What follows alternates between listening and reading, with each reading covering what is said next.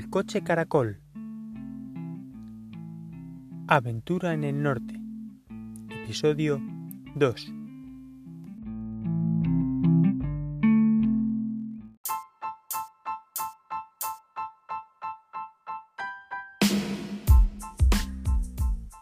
En el programa de ayer me olvidé de mencionar que a última hora de la noche apareció una pareja, un chico y una chica jóvenes, que estaban realizando su primera salida furgonetera y aparcaron junto a mí. La verdad es que es bonito esto de pensar la primera vez que uno sale con la furgoneta porque la verdad es que creo que es una experiencia que nunca, que nunca se olvida. Esta mañana, tras desayunar, me he despedido de ellos y emprendo ahora la ruta para visitar las cascadas de la mina.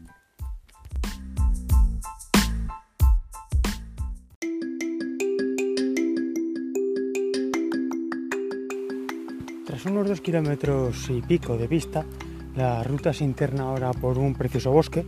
Ya por fin estoy a la sombra de los árboles que me protege del duro sol que está pegando estos días por Cantabria.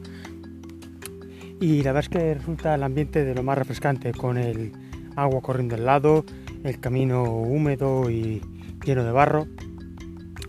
Eh, desafortunadamente, la verdad es que ah, llevo una comparsa relativamente grande siguiéndome, lo cual me impide detenerme demasiado a contemplar el paisaje si quiero estar más o menos más o menos solo. Pero bueno, son es el precio a pagar por viajar en verano.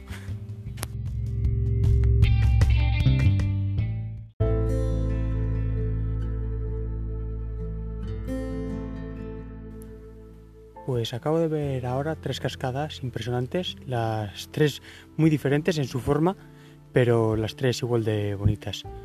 La cascada que llaman la cascada La Miña es una cascada especialmente alta, tiene una caída muy alta y un cauce así más estrechito que desemboca en una poza y luego desde forma una pequeña segunda cascada. Y después hay otras dos que no estaban identificadas, o al menos yo no conozco los nombres, y eran un poco más bajas, pero sin embargo tenían una cortina de agua más, más ancha. Me quedo un poco con las ganas de ver cómo estarían estas cascadas en un día de otoño, con más lluvia y el bosque, al ser fundamentalmente caucifolio, pues seguro que toma unos tonos marrones muy bonitos. Pero vamos, hoy un día de verano, la verdad es que también estaban impresionantes y daban bastante agua. Además, durante todo el paseo pegado al cauce del río, tenía la sensación de estar caminando por el bosque viejo y como si fuera a aparecer en cualquier momento Tom Bombadil para rescatarme del hombre sauce. Ahora me dispongo a, volver ya eh, pero por la parte más alta del bosque, más separado del cauce del río, y veo otro paisaje diferente, pues me puedo asomar entre los árboles y veo el, bosque desde fuera.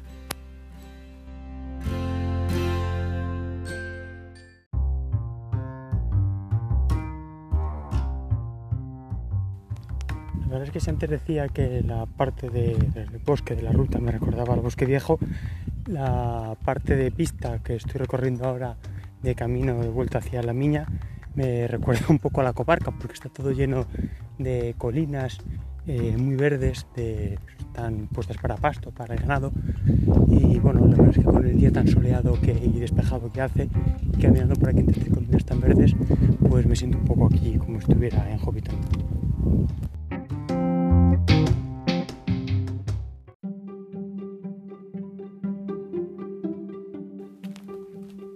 Pues tengo un dilema con el tema calzado, la verdad, porque hoy me he venido con las botas rígidas, las de monte, eh, contando con que el terreno de las cascadas iba, iban a ser necesarias efectivamente así lo han sido. Cuando me he metido en la parte más cercana al cauce del río, que había bastante barro y rocas resbaladizas, me han venido muy las botas.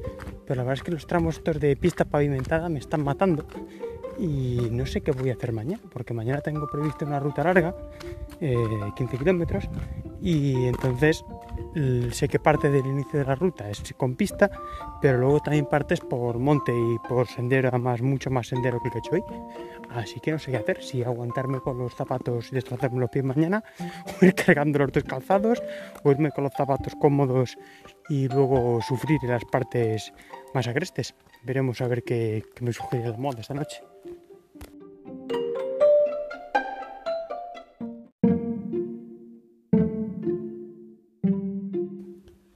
Pues me acaba de pasar una cosa bastante curiosa. Iba ya subiendo un repecho que me queda al final de la ruta para justo antes llegar a la miña. Y bueno, lleva un poco cansado y con hambre además porque es casi la hora de comer. Y nada, he parado, he levantado la vista para coger un poco de resuello. Y de repente he visto que tenía justo a mi izquierda una zarza con unas moras enormes y muy jugosas. Así que me ha, me ha venido al pelo porque nada, me he puesto ya a comer unas cuantas moras y he recuperado fuerzas para, para los últimos metros que me quedan de ruta.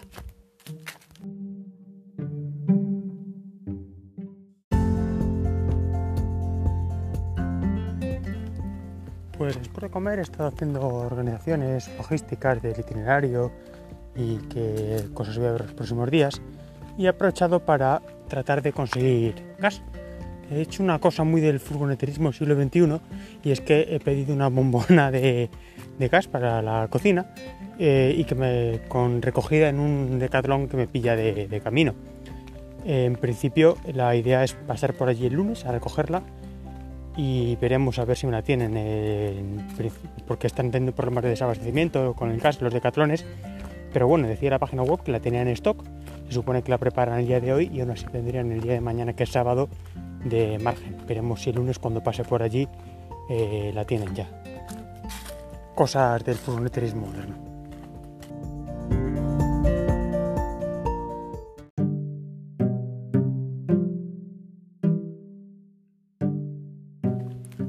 Ahora me dispongo a realizar el paseo fluvial de aquí del río cerca de Terán.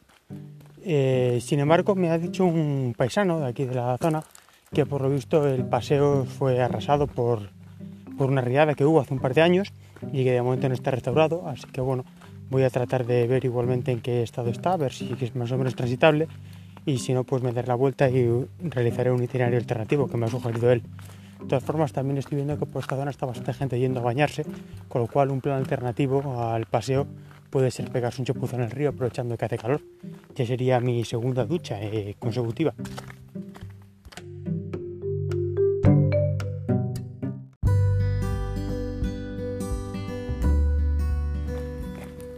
Bueno, pues ha resultado que efectivamente el paisano tenía razón, como era de esperar, que paso vive aquí y el camino estaba intransitable. Bueno, de hecho es que no había camino directamente, o sea, no había nada, no había ni restos ni nada.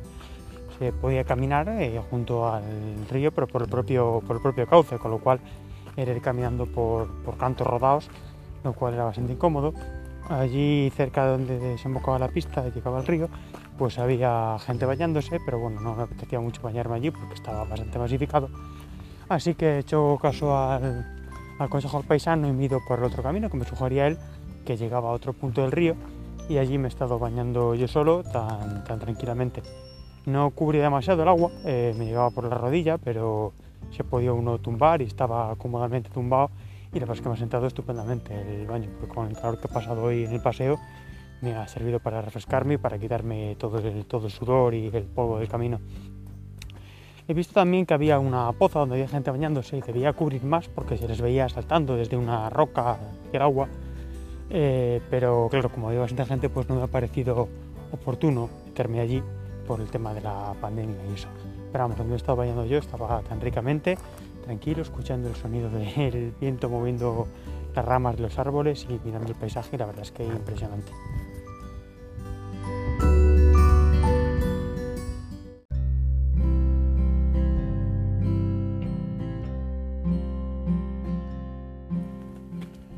Darme el baño estaba echando un vistazo en Google Maps y he visto que en Sopeña, que era el pueblo que estaba al lado, estaba antes en Terrán, pero ahora el pueblo de la de Sopeña, eh, había una quesería y bueno, ahí sigue habiéndola, claro. Y al salir del baño tal, he visto, bueno, pues estoy solo a 15 minutos de la quesería, está andando. Pues me voy a acercar a por, un queso antes de que antes que cierren, porque cerraban las 8 y era las 7 y cuarto.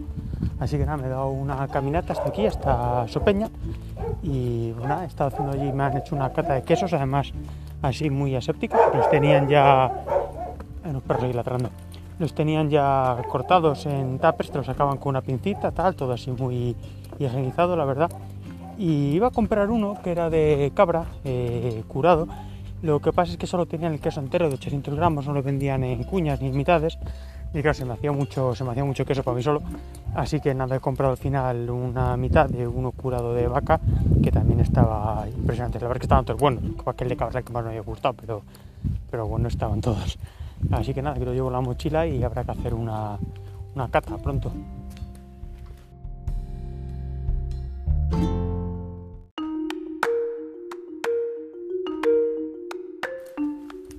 Vaya, como acaba de llegar un correo de, de diciendo que, nada, que el gas que había pedido, que me reembolsan el dinero porque parece ser que al ir a preparar el pedido se han dado cuenta que no tenían en stock la tienda, a pesar de que la web decía que sí. Debían tener algún tipo de error con la base de datos o algo así. Así que nada, furgoneterismo moderno. Pero bueno, eh, afortunadamente me he ahorrado ir hasta la tienda, lo cual está, lo cual está bien.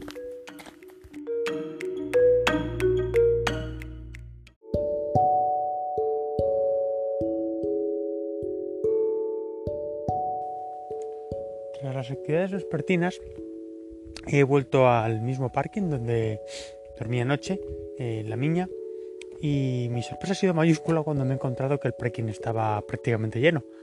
Había dos turismos aparcados y, y además había también una autocaravana y dos furgonetas, con lo cual en principio no tenía hueco para quedarme yo a dormir, pero muy amablemente eh, unos dueños de una furgoneta pequeña se han movido y me han dejado a mí un huequecillo para que, para que pudiera entrar, así que perfecto.